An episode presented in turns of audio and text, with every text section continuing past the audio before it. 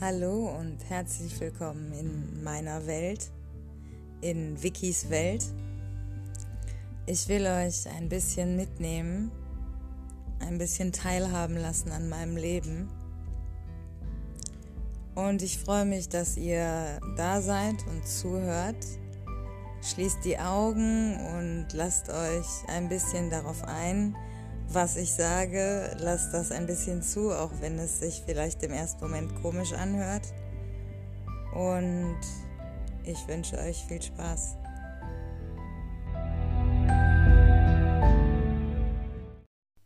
Hallo und herzlich willkommen zur 70. Folge von Wikis Welt mit dem Titel Du kriegst einen Schlüssel für meine Finca. Ja, bevor wir über Hakans gestrigen, Hakan 6 gestrigen Besuch reden anlässlich meines Geburtstages, will ich mit euch über einen Vorschlag reden, der mir kürzlich, also ich habe den aufgeschnappt äh, irgendwo im Netz und habe dann mal so angefangen darüber nachzudenken. Und es, ich meine, es ist ein bisschen, ich sag jetzt mal unkonventionell, aber ich werde jetzt mal so ein paar Argumente dafür auflisten. Also erst werde ich euch sagen, worum es geht und dann erzähle ich euch ein bisschen was zu den Argumenten. Und dann schauen wir einfach mal, äh, was ihr davon haltet am Ende. Also, Zwangsvasektomie bei der Geburt bei Menschen mit Penissen. Also, das klingt jetzt erstmal hart, ich weiß. Aber wenn wir das jetzt mal wertungsfrei betrachten, ja, also realistisch. Verhütungsmethoden, die Pille, wir wissen alle, da gibt es diverse negative Auswirkungen, ähm, die es eben bei einer Vasektomie nicht gibt, ja. Nicht zuletzt, und da möchte ich jetzt nochmal wirklich darauf aufmerksam machen, der Umweltfaktor. Ne? Also die Pille produziert einfach eine Menge Müll, eine Menge Plastikmüll, ähm, und eben auch Chemikalien, die dann letzten Endes ins Grundwasser gelangen, ähm, sei es nicht durch die Pille selbst, dann durch Forschung, die für diese Medikamente betrieben wird. Und das alles fällt bei der Zwangsvasektomie dann weg. Das ist halt eine komplett nachhaltige Lösung. Und zumindest ungewollte Schwangerschaften ne, werden dadurch also wirklich komplett verhindert, selbst im Vergewaltigungsfall hat das Opfer dann zumindest nicht noch zusätzlich zu allem anderen auch noch mit einer ungewollten Schwangerschaft zu kämpfen.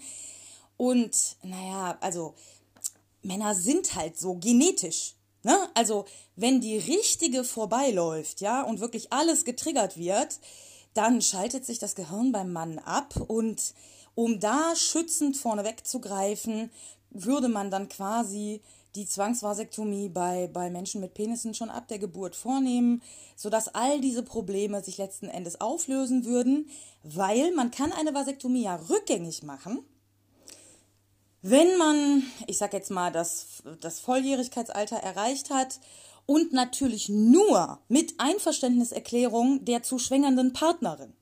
Ne? Also sprich, man würde dann als Mann zum Arzt gehen und sagen, hier, ich möchte diese Zwangsvasektomie von der Geburt, möchte ich gern rückgängig machen lassen. Und dann würde der Arzt sagen, okay, wo ist denn die Frau, die Sie schwängern möchten, weswegen das rückgängig gemacht werden soll? Und dann müsste eben die Partnerin mitgehen, müsste das unterschreiben und dann würde das rückgängig gemacht werden. Und anschließend, nachdem dann nachgewiesen werden würde, dass die Schwangerschaft geklappt hat, würde die Vasektomie ähm, wieder eingesetzt werden, sozusagen. Also, ich könnte jetzt noch ewig so weitermachen, aber Spaß beiseite, Freunde. Natürlich ist das ein Scherz. Ja, natürlich ist das ein Scherz. So, ich habe jetzt quasi dreieinhalb Minuten lang eine Szene kreiert, die ich gestern ziemlich genau so erlebt habe, nur andersherum. Ja, also es ging nicht um Zwangsvasektomie bei mir, ähm, und auch nicht um, um Schwangerschaftsvermeidung bei mir, sondern andersherum um, um Schwangerschaft bei mir. Ja, und da habe ich gemerkt, da liegen noch einige Probleme gesellschaftlicher Natur wirklich, ähm, ja, offensiv vor uns, die wir angehen müssen. Und ich habe ja angekündigt, dass wir 2021 dahin gehen, wo es weh tut. Also, dass wir uns noch härter mit uns selber auseinandersetzen und noch härter an uns selbst arbeiten. Und genau zu diesem Zwecke machen wir jetzt die Folge. Ja, also. Warum habe ich damit angefangen? Natürlich, weil ich ein provokantes Miststück bin, ja, weil ich gerne Bilder kreiere, die in den Köpfen der Leuten was auslösen, die triggern, ja, und die dadurch einen Nachdenkprozess äh, irgendwie so ange wodurch ein Nach Nachdenkprozess angeregt wird, könnte man sagen. Ne? Also wenn wir mit einer geballten Wucht etwas vor die Nase geklatscht kriegen, dann haben wir zwei Möglichkeiten. Wir schließen die Augen und schieben das von uns weg. Oder wir sagen, wow, krass, okay, das macht was mit mir. Äh, ich muss mich damit auseinandersetzen. So. Und ich arbeite schon mal ganz gern mit dieser Holzhammer-Methode, wie ihr vielleicht schon gemerkt habt, wenn ihr mir ein bisschen länger zuhört. Und genau aus dem Grund habe ich eben jetzt vorhin angefangen mit dieser wahnsinnig absurden Story über Zwangsvasektomie, über die ich natürlich nichts gelesen habe und wofür ich natürlich auch nicht bin. Das ist natürlich kompletter Bullshit, ja. So. Ich erzähle euch jetzt, was mir gestern passiert ist. Und im Laufe der Folge werden wir dann ähm, darüber reden, warum solche absurden Vorschläge eben auftauchen ähm, und wie man an sich selber arbeiten kann, um eben nicht mehr in diese Art von äh, Argumentationsmuster zu verfallen. Das wird eine ziemlich umfangreiche und ziemlich schwierige Folge, glaube ich. Ähm, also vielleicht besser nur für die Leute, die wirklich eben auch mir folgen möchten mit der Idee, sich 2021 wirklich mal in die aus der Komfortzone herauszubegeben und sich an sich selbst zu arbeiten. Ähm, also falls ihr hier eher so auf die Sex-Stories aus seid, dann würde ich ein bisschen skippen, weil am Ende rede ich natürlich auch noch über Hakans Besuch, wie angekündigt. Ja, und dann geht es natürlich auch noch ein bisschen ums Bumsen. So. Also, jetzt kommen wir zu der Story, was ist mir gestern passiert. Ich hatte gestern eine Unterhaltung mit zwei Männern und im Laufe des Gesprächs habe ich irgendwann gesagt, dass Hakan 6 vorhin zu mir gesagt hat, mich gefragt hat, ob meine Brüste größer geworden sind und ich massiere die tatsächlich jeden Tag mit Lavendelöl, weil das das Brustwachstum anregen soll. Und dann habe ich das so im Gespräch erwähnt und habe so gesagt, ja, anscheinend klappt es wirklich ein bisschen. Und dann kam ein Kommentar, haha, vielleicht bist du schwanger. Ich habe daraufhin gesagt, nee, ist Quatsch. So, ich kenne meinen Körper ziemlich gut. Ich habe ziemlich ausgeklügelte Verhütungsmethoden.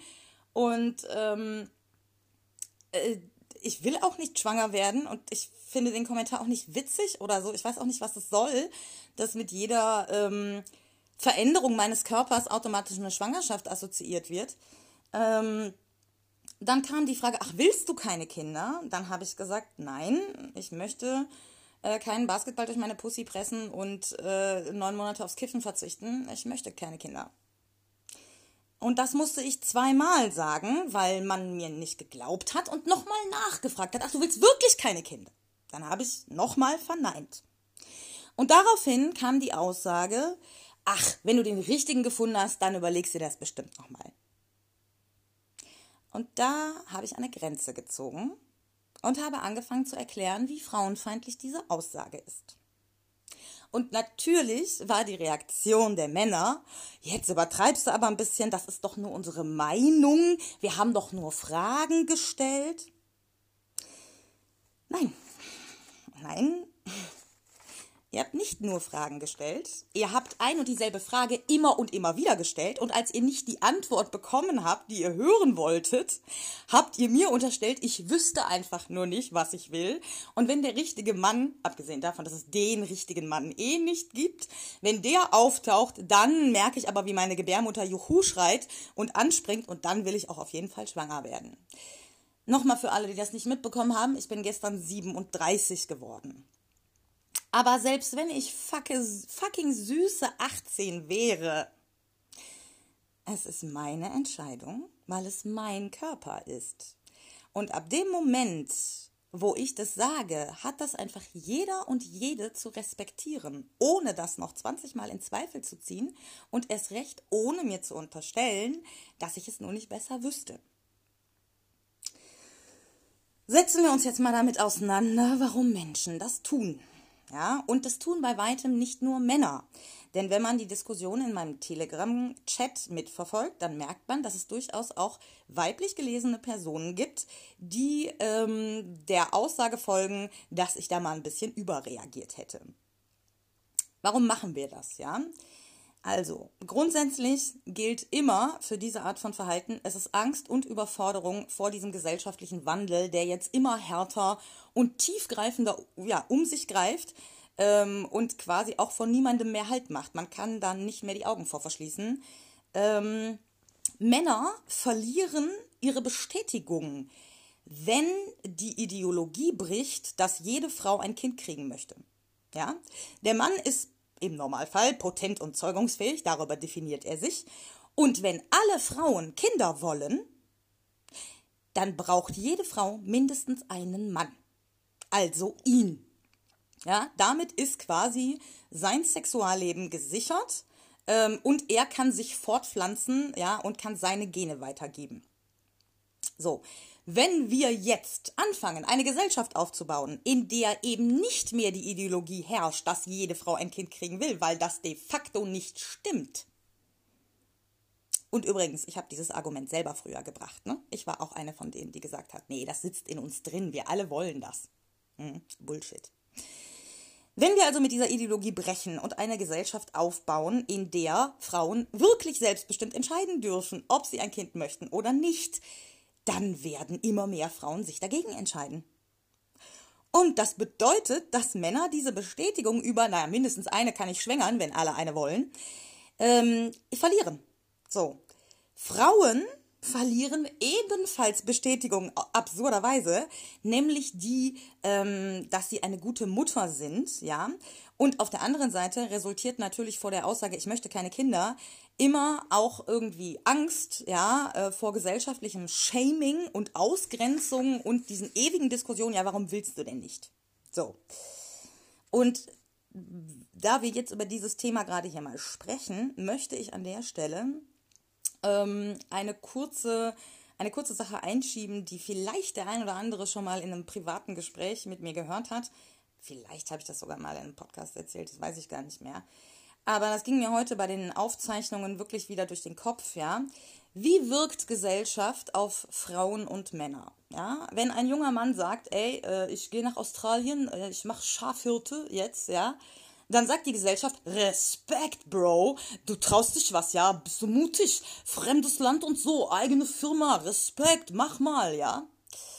Wenn eine Frau das sagt, wird gesagt, aha, okay, also ist ja ganz schön mutig, ganz alleine. Und ähm, wie ist denn das dann mit, äh, mit deinem Freund und Kindern? Ja, und also Karriere ist das jetzt aber nicht. So dann entscheidest du dich dazu, ein Kind zu bekommen und dann wird gesagt, ah, okay, gehst du denn weiter arbeiten? Nein, du gehst nicht weiter arbeiten. Ah, es ist natürlich, also dann kannst du deine Karriere natürlich vergessen, ne? Wenn du da wieder zurück ins Berufsleben willst, kannst du, kannst du knicken. Ach so, du gehst weiter arbeiten, Rabenmutter. Wie willst du dich denn dann gleichzeitig um dein Kind kümmern? Ist ja unmöglich. Und es geht ja noch viel früher los. Ja, es geht ja schon los bei, wie siehst du eigentlich aus? Zieh dich doch mal ein bisschen nett an, mach dich doch mal zurecht. Äh, du musst dir mal ein bisschen zeigen, was du hast, sonst kriegst du nie einen Mann ab. Wie läufst du rum, du Nutte? Make-up und kurzer Rock geht gar nicht. Kein Wunder, wenn du vergewaltigt wirst.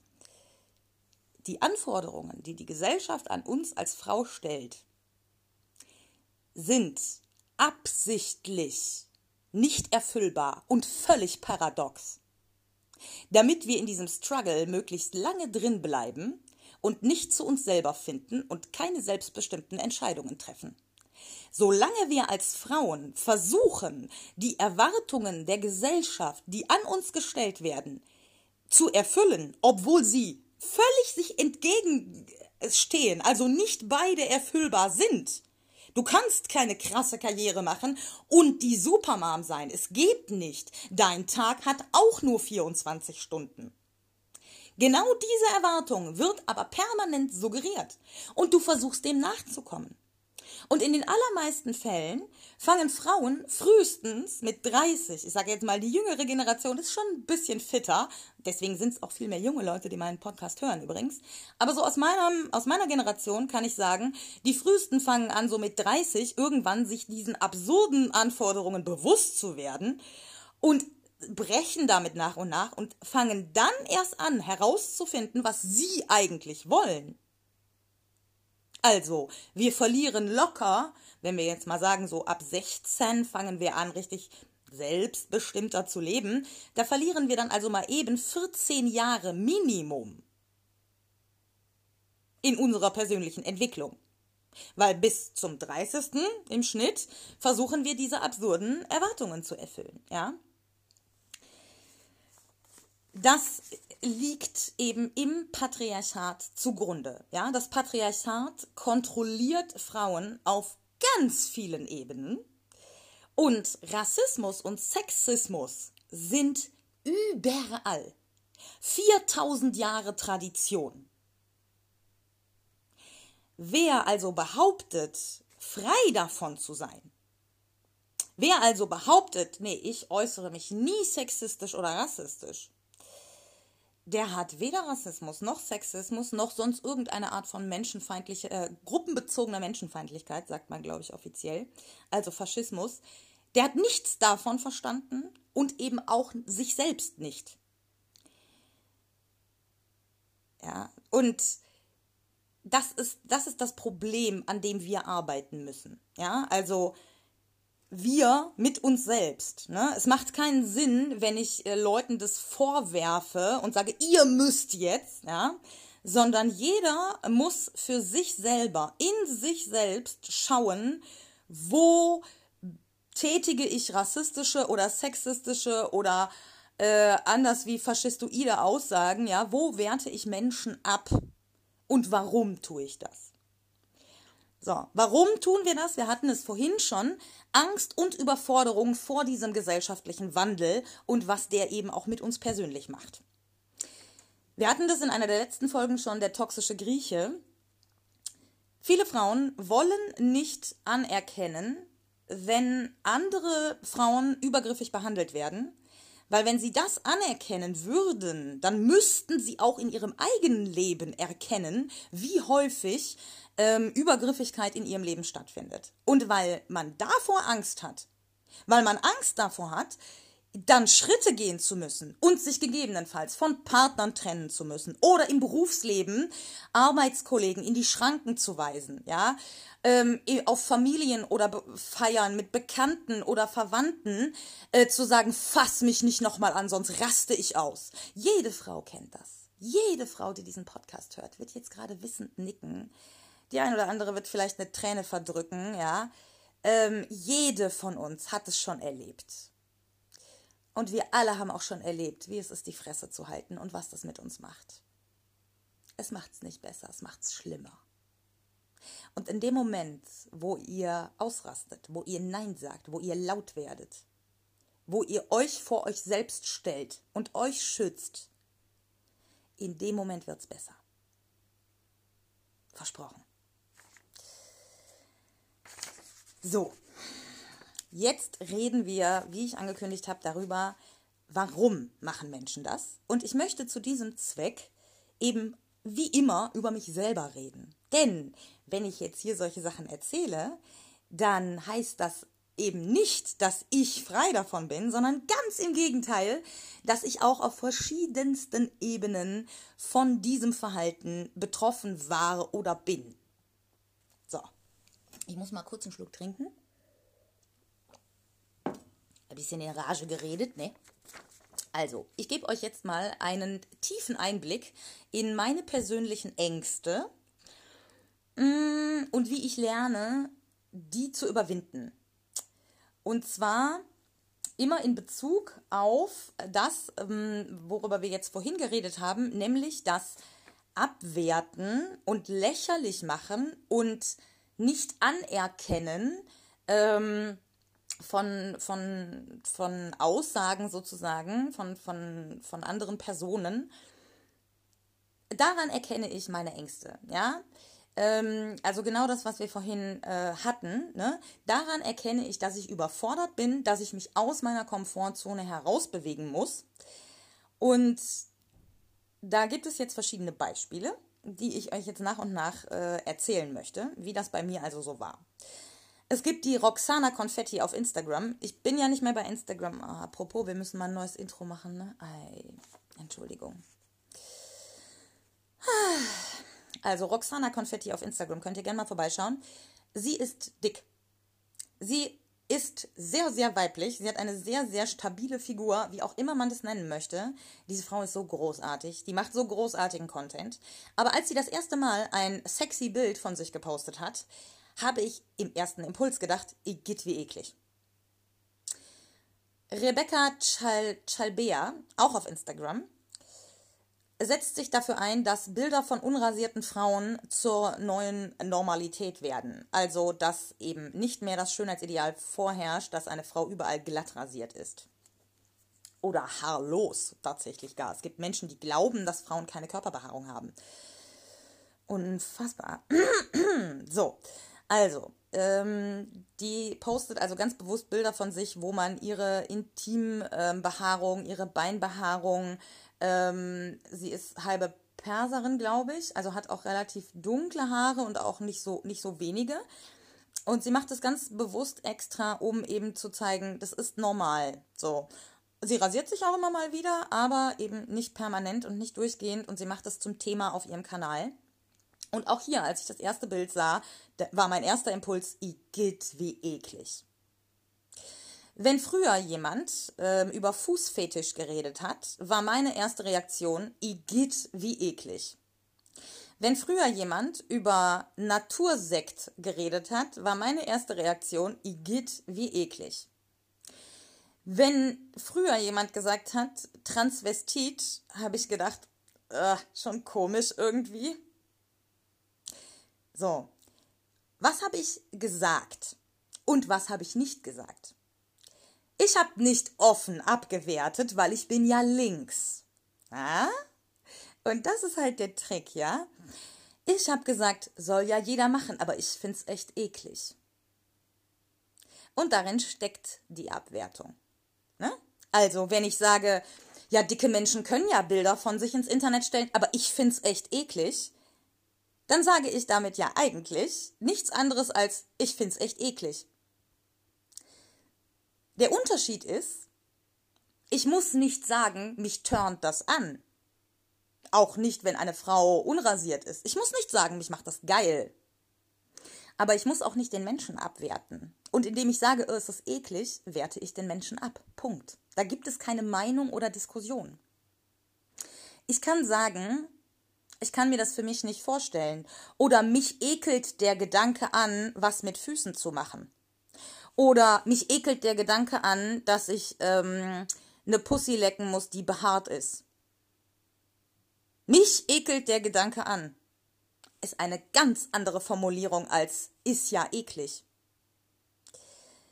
Und das ist eben genau der Punkt, das ist ein gutes Beispiel dafür, wie wichtig Sprache ist. Framing ist nicht ohne Grund ein Wort, was in den letzten Jahren immer mehr an Bedeutung gewonnen hat. Sprache ist sehr, sehr mächtig und wir können Dinge bewusst so oder so formulieren. Wir können Dinge verletzend formulieren, weil wir überfordert sind und das von uns wegschieben wollen. Oder wir können sagen, mich überfordert das hier gerade und deshalb schiebe ich das von mir weg und will mich damit nicht auseinandersetzen. Und da gibt es mit Sicherheit noch eine Trilliarde anderer Beispiele für.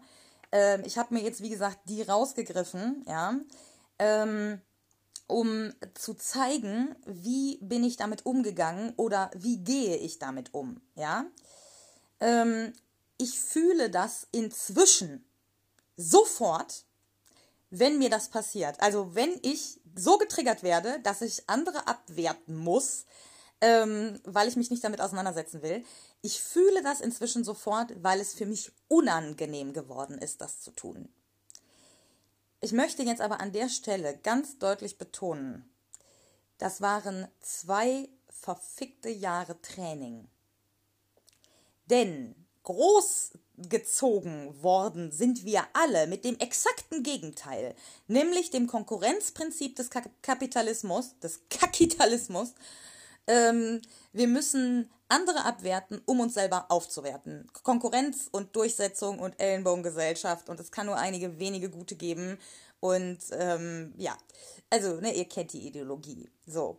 Und das zu brechen und das umzulernen, das ist ein sehr langer, sehr schwieriger Prozess. So, das geht nicht von heute auf morgen. Nur weil man das bei sich erkennt, heißt es noch lange nicht, dass man morgen frei davon ist. Ganz im Gegenteil. Das, äh, ich glaube, wir sind nie ganz frei davon. Wir können nur lernen, uns immer bewusster und immer reflektierter damit auseinanderzusetzen. Ich will aber jetzt noch mal kurz darüber reden, was ich gemacht habe, um meine Ängste und Überforderungen zu überwinden. Also um aus meiner Komfortzone herauszukommen und eben nicht mehr Leute subtil oder offen abzuwerten, sondern auf, dem, auf den Grund zu gehen, warum mich Dinge so triggern, dass ich ja sagen muss, oh, wie eklig und damit den anderen abwerten muss. So. Also, dicke, nicht normschöne Menschen online wie offline, habe ich angefangen, diese Menschen bewusster in mein Leben zu holen.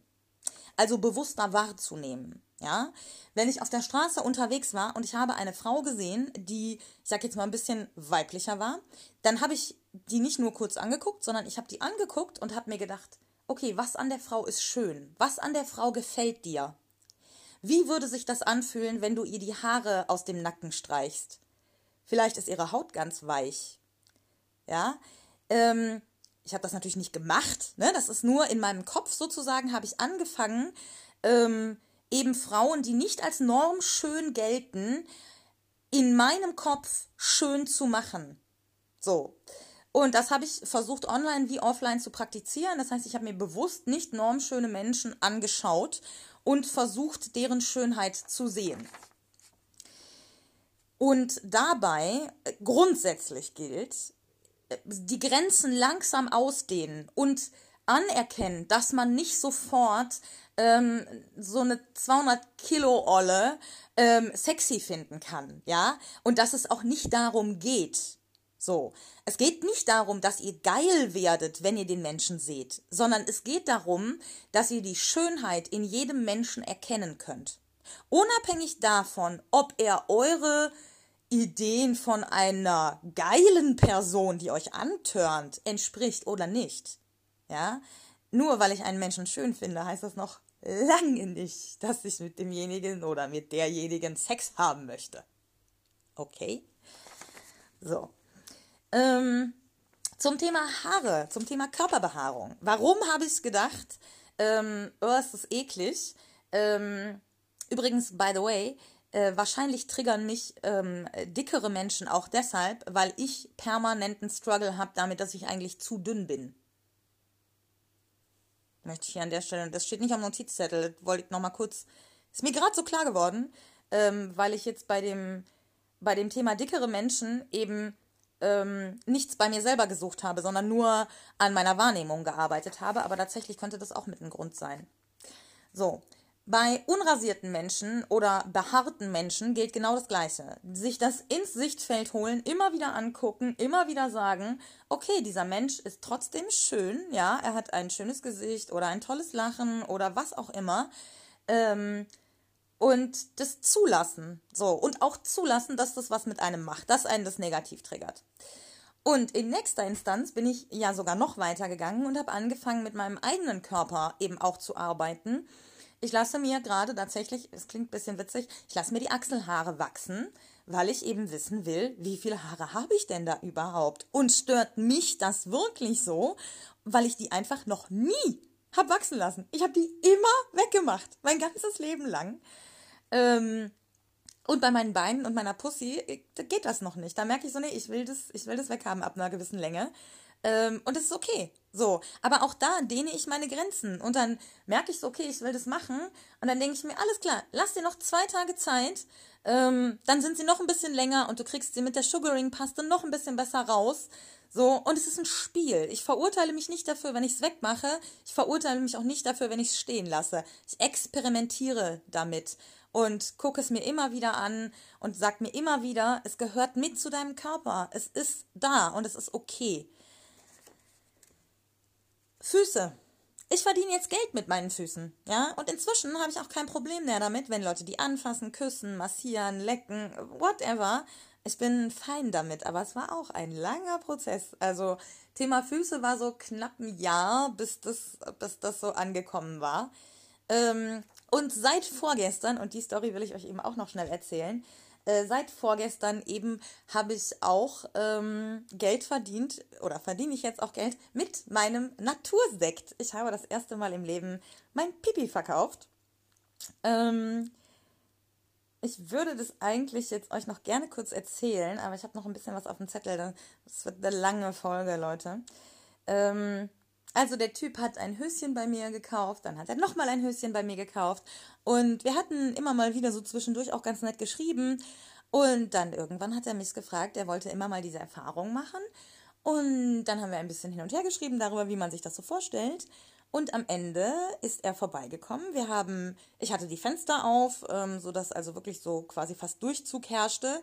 Wir haben beide Maske getragen wir haben dann kurz gesprochen. Ich habe dann gesagt, du kannst dich hier hinknien im Wohnzimmer. Dann bin ich mit einem Glas, 370 Milliliter passten da rein, ähm, bin ich in, ins, ins Badezimmer, habe das komplett voll gemacht auch, habe ihm das zurückgebracht und er hat das dann kniend getrunken, während wir ein bisschen geredet haben. Ähm, ich hatte dann natürlich während der Zeit eben meine Maske auch auf und er hat es zum Trinken natürlich abgenommen. Und wir haben danach noch kurz gequatscht. Ich habe 50 Euro gekriegt und ähm, es war absolut 100%iger Infektionsschutz. Ne? Also er war auch gar nicht lange genug in der Wohnung, ähm, um, um überhaupt irgendwie genügend Aerosole abzuatmen. Ähm, und wie gesagt, Fenster auf und noch die Masken. Also es war absolut safe und trotzdem war es ein, war es ein richtig intimer Moment. Und tatsächlich habe ich auch anschließend von ihm eine Nachricht gekriegt, dass er, ähm, dass er das sehr gut fand und sehr ähm, ja, sich wohlgefühlt hat auch und dass ich ihm mit meinen Worten und der, meiner ganzen Art ein beschütztes Gefühl gegeben habe und dass er immer mehr den Wunsch verspürt, eben sich mir noch mehr zu öffnen sozusagen. Und ich kann das nur teilen. Also das, ich habe das letztens, glaube ich, schon mal gesagt, erste Male mit jemandem erleben bedeutet, dass wir uns für immer in das Gedächtnis der Person brennen. Ja, also mein erstes Mal meinen Natursekt zu verkaufen, werde ich genauso wenig vergessen, wie er seinen Moment vergisst, wie er das erste Mal Natursekt getrunken hat. Und das finde ich was, was Interessantes. So. Und ich möchte aber auch noch mal darüber reden, was es so noch mit mir gemacht hat. Ähm, mein Körper ist nicht eklig. Nichts von meinem Körper ist eklig. Im Gegenteil, alles von meinem Körper ist so kostbar, dass es sogar Menschen gibt, die für meinen Urin bezahlen. Ja.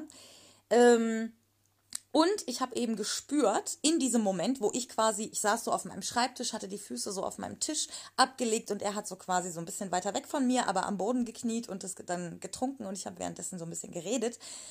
Und ich habe wirklich, das ist kein Witz, die Momente, die wir vorhin hatten, ja, dieses ähm, irgendein Typ auf der Familienfeier packt dir an den Arsch und du hältst die Fresse und du fühlst dich so ohnmächtig und wütend und verletzt und es ist so ein ekelhaftes Gefühl. Und diese Momente sind mir in dem Moment, wo er meinen mein Natursekt getrunken hat, sind die mir durch den Kopf gegangen und ich habe gemerkt, wie da ein bisschen was heilt in mir drin. Also das Umkehren von Machtspositionen, aber eben auf einer Konsensebene ausge, ausgelebt. Ich, ich wusste ja, dass er das wirklich so wollte. Ne? Ich habe ihn ja eben nicht gezwungen, aber es hat, wir haben das gespielt. Und dieses Nachspielen, dieses Gefühl von, ich habe hier die Kontrolle und ich sage dir, was du machst und du tust das, es heilt was in mir. Ich kann ich kann nur jeder Frau raten, sich mit dieser dominanten Geschichte einfach mal auseinanderzusetzen. Also erstmal nur online. Probiert es aus, ja? Probiert es aus, wie sich das anfühlt, wenn man nach Konsensvereinbarung jemanden beleidigt und seine Wut rauslässt.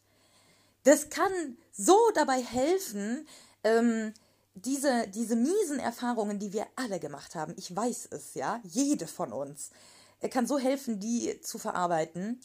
Ähm, und jetzt, liebe Freunde, reden wir natürlich, ich muss hier mal kurz meine Notizen sortieren, reden wir natürlich noch über äh, den Besuch von Hakan 6 und ich starte eine wahnsinnige Überleitung damit, wie seine Reaktion war, als ich ihm das mit dem Natursekt erzählt habe.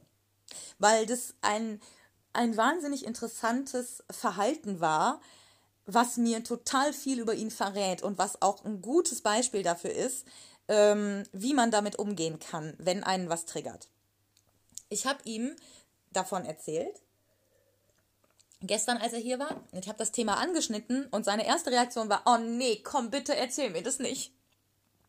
Ja. Und ich habe dann die Story sehr kurz gehalten, wie wir das gemacht haben, und habe mich auf die Erzählung beschränkt, was das mit mir gemacht hat. Diese ganzen Auswirkungen, die ich in dem Moment gefühlt habe und so, ne? Und dann eben auch, wie er hinterher reagiert hat, was er mir geschrieben hat und so. Und es war total spannend, denn Hakan 6 zweite Reaktion war eine Story von einem ehemaligen, also von früher, von einem Arbeitskollegen, der aufgrund irgendeiner Krankheit eine Eigenurintherapie machen musste. Und ähm, was irgendwie rauskam und dann haben sich andere darüber lustig gemacht. Und da hat er sich dann auch davor gestellt und hat gesagt, ey, der Typ ist krank, hab doch mal Mitleid erstmal in allererster Linie und dann seid doch froh, dass es Möglichkeiten gibt, wie er eventuell gesund werden kann. Und wieso macht ihr euch darüber lustig? Das ist so lächerlich, dass ihr euch jetzt darüber lustig macht. Ähm, und das ist es eben genau, ne? Es hat ihn getriggert, deswegen hat er gesagt, nein, nein, nein, nein, ich will das nicht hören. Und als ihm dann aber klar geworden ist, dass aus dieser Geschichte heraus für mich eine Heilung stattgefunden hat, konnte er mit dem Thema Urin ganz sachlich umgehen, weil es eben nicht mehr auf einer rein sexuellen Ebene stattgefunden hat. Und da, dann ist ihm dazu sofort diese Geschichte eingefallen, wo er das eben auch nicht ins Lächerliche gezogen hat oder gesagt hat, äh, wie eklig, sondern das als ganz sachlichen Fakt sehen konnte, auch wenn er persönlich sich natürlich im ersten Moment angeekelt fühlt, wenn man ihm vorschlägt, er solle seinen eigenen Urin trinken. Aber seien wir mal ganz ehrlich, Leute, wenn ihr sterbenskrank seid und nichts hilft, glaubt mir, you tried. Gut. Jetzt, jetzt sind wir beim entspannteren Teil angekommen, Freunde. Ab jetzt wird's nice. Ab jetzt wird's nice. Wer jetzt, wer jetzt noch, wer jetzt noch zuhört, kriegt Belohnung, kriegt, kriegt ihr Leckerchen. Okay, ähm, wie war Hakan 6 Besuch gestern? Er war müde. Er war müde und das hat man ihm wirklich angemerkt. Er hat mir dann später auch noch gesagt, dass er eigentlich absagen wollte sogar und es nur nicht gemacht hat, weil ich eben Geburtstag hatte. Wir haben erst relativ lange auch geredet über Glauben und Naturverbundenheit und so. Und dann hat er irgendwann gesagt, hey, du hast mich doch mal gefragt, ähm, was ich machen würde, wenn der Kapitalismus fällt und ich einfach tun könnte, was ich wollte. Und dann habe ich doch gesagt, dass ich eine Finca ähm, mir holen würde, ne? so irgendwo in der Natur selber anbauen und möglichst wenig Menschen und so. Und dann habe ich gesagt, ja, ja, klar, ne? es ging halt um Naturverbundenheit und so und wie gesund das ist, wenn wir mehr Kontakt zur Natur haben. Und dann habe ich so gesagt, na klar, erinnere ich mich dran. Und dann habe ich ihn so angeguckt, habe so ein bisschen zu ihm hochgeblinzelt und habe so gesagt, naja, aber ich dürfte doch gelegentlich vorbeikommen, oder? Und dann hat er mich angeschaut und meinte, nein, du kriegst einen Schlüssel. Und er hat dann einfach weitergeredet. Wir haben, wie gesagt, über Naturverbundenheit geredet und er, für ihn war das einfach nur so ein kurzer Einwand und er hat dann einfach seine Geschichte weitererzählt und ich habe vor ihm gesessen, hatte ein unfassbares Herzklopfen, konnte mich überhaupt nicht mehr konzentrieren auf das, was er sagt. Ähm, und dann haben wir später sogar tatsächlich noch drüber geredet. Und dann habe ich so gesagt, ich so, du bist überhaupt nicht emotionslos. Das war unfassbar, wie du, wie, wie du mir mit diesem Satz gezeigt hast, was ich dir bedeute. Und dann meinte er so, nein, nein, das war einfach ein Fakt. Und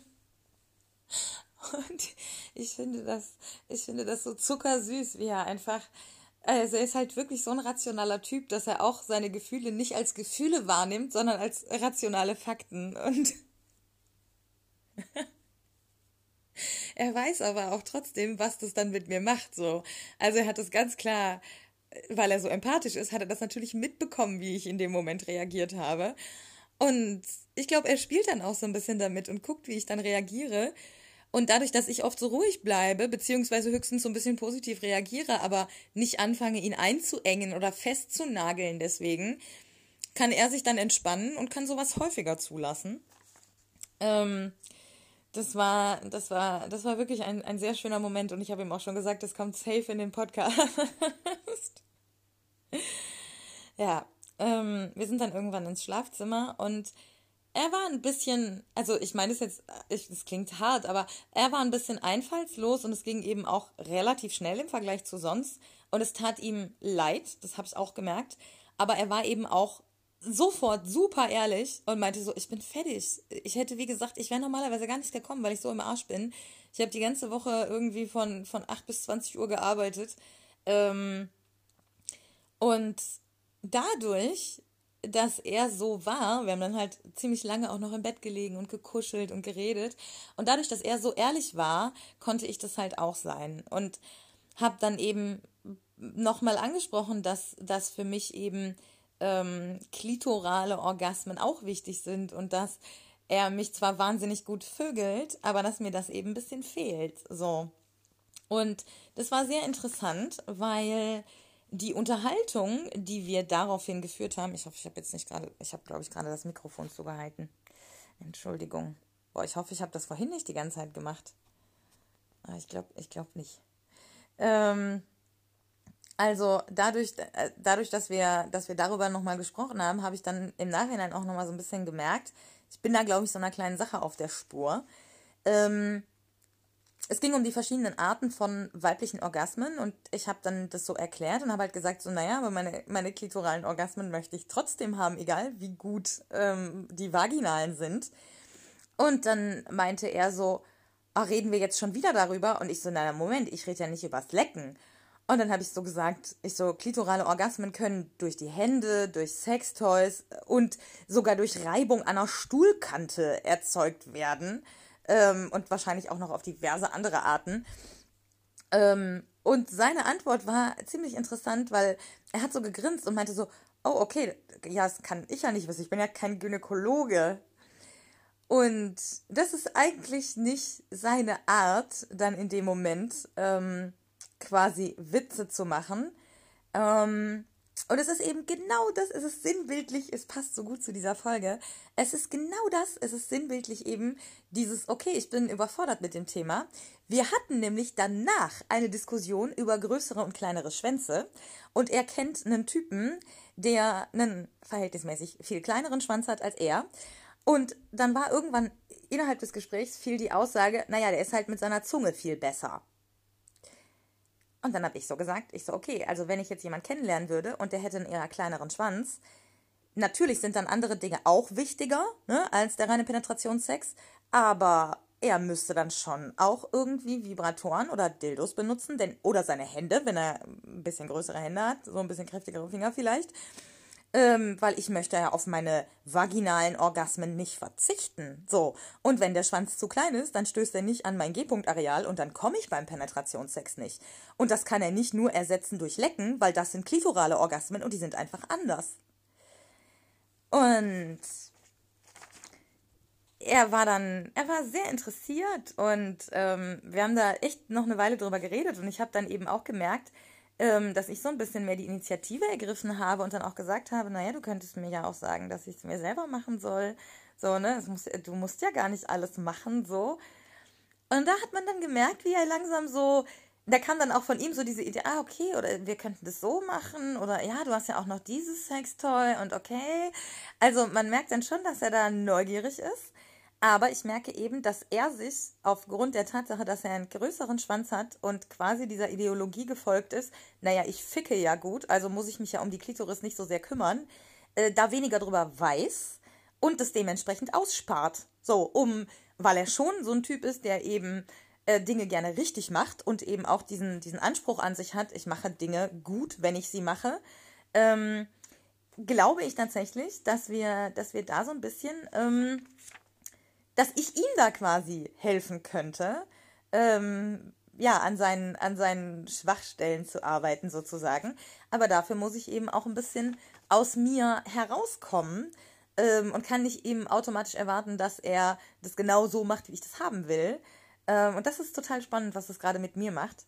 Wir haben, wie gesagt, ex extrem viel geredet und gekuschelt so. Und als er ging, habe ich gesagt, unsere Beziehung verändert sich einfach jedes Mal, wenn du hier warst. Und seine Antwort war, ja, sonst wäre es ja auch langweilig. Und das ist eben so cool, dadurch, dass er mir immer mehr von seinen Schwächen und Unsicherheiten zeigt, traue ich mich eben stark zu sein. Und das eindeutigste Beispiel dafür war, ich hatte meine Pussy frisch gesugert und eben danach noch rasiert. Und das ist ein super schönes Gefühl, wenn das so glatt ist. Und ich fand, die kam zu kurz so. Und ich konnte dann aber auch nachvollziehen, dass er einfach müde war und, und fertig war. Und ich war froh, dass er überhaupt da war. Ähm, und ich habe dann quasi meine Hände so ein bisschen naja, über, über meinen Körper wandern lassen und, und durchaus auch ähm, an, an eindeutigen Stellen. Und das hätte ich früher niemals gemacht. Never. So. Und ich merke einfach, dass ich in manchen Bereichen die Initiative ergreifen will, weil ich merke, dass ihm das dann auch gefallen könnte und dass ihn das weiterbringen würde, anstatt ihn auf so ein hohes Ross zu stellen und zu sagen, naja, er ist ja dominant, er muss das ja schon machen und wenn er das nicht macht, dann kriege ich das halt nicht. So. Und er zeigt mir eben, wie gesagt, immer mehr von sich, weil er spürt, dass das bei mir eine positive Entwicklung auslöst und dass ich eben nicht sage, oh, wie doof bist du denn, dass du es nicht machst, sondern dass ich dann eher sage, so, okay, alles klar, aber wenn ich das jetzt mache, was passiert dann mit dir und guck doch mal und lass doch mal darüber reden und probier doch mal dies und so. Und ja, das, ähm, das ist total spannend so und ich habe dann nochmal die, die Idee erwähnt, dass wir beim Spanier Tapas bestellen könnten oder dass ich auch mal gerne für ihn kochen würde. Und da meinte er direkt so, ach ja, aber wir müssen das aufschreiben, ich vergesse das alles immer sonst und so. Also da habe ich dann auch gemerkt, im Prinzip war das nichts anderes als, ja, kannst du dich ein bisschen darum kümmern, weil ich habe gerade einfach viel Stress. Ich würde es gerne machen, aber ich vergesse es einfach. Ähm, und dann zum Thema Kochen meinte er, ach, wenn ich mal mehr Zeit habe und so. Und dann habe ich gesagt, naja, aber ob wir jetzt hier eine Stunde reden oder ob ich in der, ob ich in der Küche am Herd stehe und, und du mir zuschaust und wir reden, es kommt das gleiche raus von der Zeit. Und dann habe ich so gesagt, naja, da könntest du mir beim Kochen so über die Schulter schauen und dann könnte ich so meinen Hintern an deinen Schwanz. und er war sofort so, oh, okay, ja, alles klar so. Und das ist das Schöne, dadurch, dass wir beide einfach sagen können, wonach uns ist und worauf wir Bock hätten ähm, und wir eben nicht dauernd sozusagen eine Unterstellung oder eine, eine, eine Belastung in den Aussagen des anderen wittern, ähm, haben wir viel mehr Spielmöglichkeiten und, und Möglichkeiten, Sachen irgendwie zu machen oder darüber zu diskutieren. Und ich merke dadurch eben auch, wie wichtig das ist, dass ich eben auch meine Persönlichkeit einbringe und dass eben auch ich mal die Initiative ergreife. Und keine Ahnung, wenn wir uns jetzt das nächste Mal verabreden, dann würde ich ihm einfach schon mal vorher den, den Link zum, zum Spanier, zu deren Webseite schicken und sagen, hier, such dir schon mal was aus und ich bestelle das dann schon mal vor. Ähm, also, ne, da, ich, ich, ich möchte gar nicht mehr die ganze Zeit immer nur warten, dass er Impulse gibt, so. Und das ist neu und das finde ich, ich finde es so faszinierend einfach und es gefällt mir so gut. Ich, ich gefalle mir so gut in dieser Rolle. Ähm, und jetzt, last but not least, möchte ich euch noch eine, eine klitzekleine Sache über, über diese Beziehung zu Hakan 6 erzählen. Und zwar hat er mich gebeten, ihm einen Text für sein Joy Club Profil zu schreiben. Und das habe ich gemacht. Und ich werde euch jetzt nur eine kleine Passage verraten, äh, die relevant ist. Und zwar ähm, ich, also ich sage es jetzt mal sinngemäß, ich weiß nicht, ob es eins zu eins so war. Ich habe eine stark ausgeprägte dominante Ader, die ich zu großen Teilen bereits mit, in Anführungszeichen, meiner kleinen Hure ausleben kann. Ähm, du solltest also kein Problem damit haben, dass es da bereits eine wundervolle Frau in meinem Leben gibt und sie als Bereicherung sehen, genau wie sie das bei dir auch tut, nicht zuletzt, weil sie bisexuell ist. Das stand unter anderem in dem Text, den ich für ihn geschrieben habe. Und gestern, als er hier war, habe ich ihn irgendwann so angeguckt. Ich so, hast du jetzt eigentlich wieder ein Joy Club Profil? Er so, ja, ja, klar. Ich so, okay, hast du meinen Text echt eins zu eins so genommen? Und er so, ja, natürlich. Ich fand den doch gut. Habe ich per Copy and Paste, habe ich direkt alles so reingesetzt. Und ich habe ihn so angeguckt, mit so riesen Augen, mit so der Hand vor dem Mund. Ich so, okay. Und dann hat er mich angeguckt und dann meinte er so, nee, wieso, das stimmt doch. Der Text stimmt doch. Es ist doch richtig, was da drin steht. Und besser, ich verschrecke die Leute direkt, als dass sich das erst na im Nachhinein in mühevollen Gesprächen herausstellt. Und vielleicht bin ich ein ganz kleines bisschen mehr als nur verknallt. So, die Folge ist fertig, Freunde. Ich hab euch lieb. Habt euch lieb, habt euch gegenseitig lieb, seid nett zueinander. Setzt die fucking Masken auf, haltet Abstand, habt eine kleine Social Bubble. Und wichtigste jetzt, die nächsten Wochen, Leute, unser Gesundheitssystem gerät jetzt an seine Grenzen.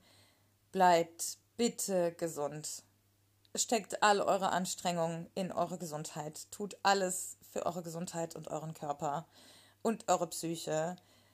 Und passt auf euch auf. Tschüss.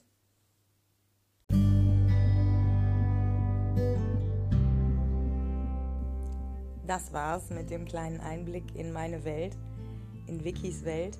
Ich hoffe, es hat euch gefallen.